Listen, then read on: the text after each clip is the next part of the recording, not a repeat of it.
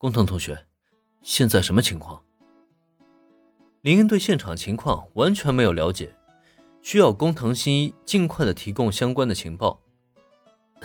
是我大意了，是我的骄傲害了无辜的人。工藤新一眼中满是懊悔，他知道，如果那个人质少女受伤或者被杀，那全都是因为自己的过错。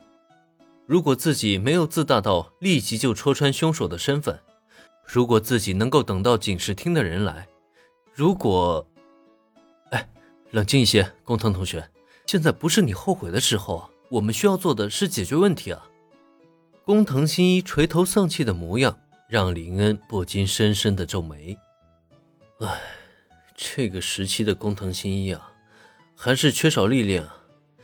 平日里被吹捧太高了，稍微经历一些打击的话，就会变得如此失魂落魄。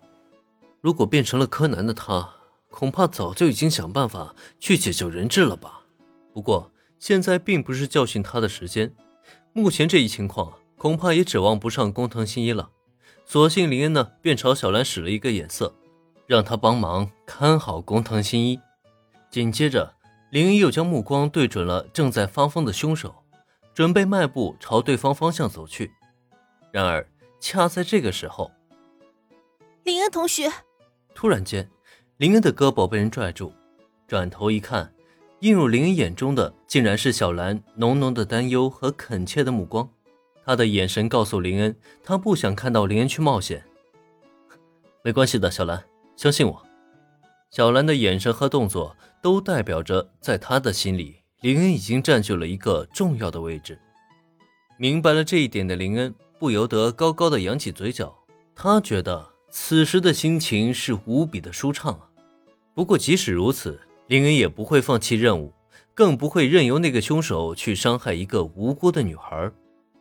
因此，在朝着小兰轻轻点头以后，林恩毅然决然地转回头去，朝着凶手和人质的方向踏步走去。你想干什么？你你别过来啊！你再过来一步，我就杀了他。看样子，凶手的确是被刺激的够呛了。明明林恩的外表只是一个人畜无害的高中生，可他依然还是不敢让林恩靠近自己。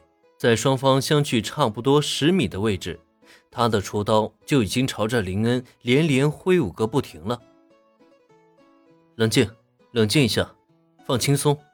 你看，我只是一个普通高中生而已，你手里有刀，我手里什么都没有，我又怎么可能对你有威胁呢？凶手的激动表现让林恩放缓了步伐，只见他高高的举起双手。示意自己完全没有任何威胁，但是我不信，你别动啊！你再过来，我就杀人了。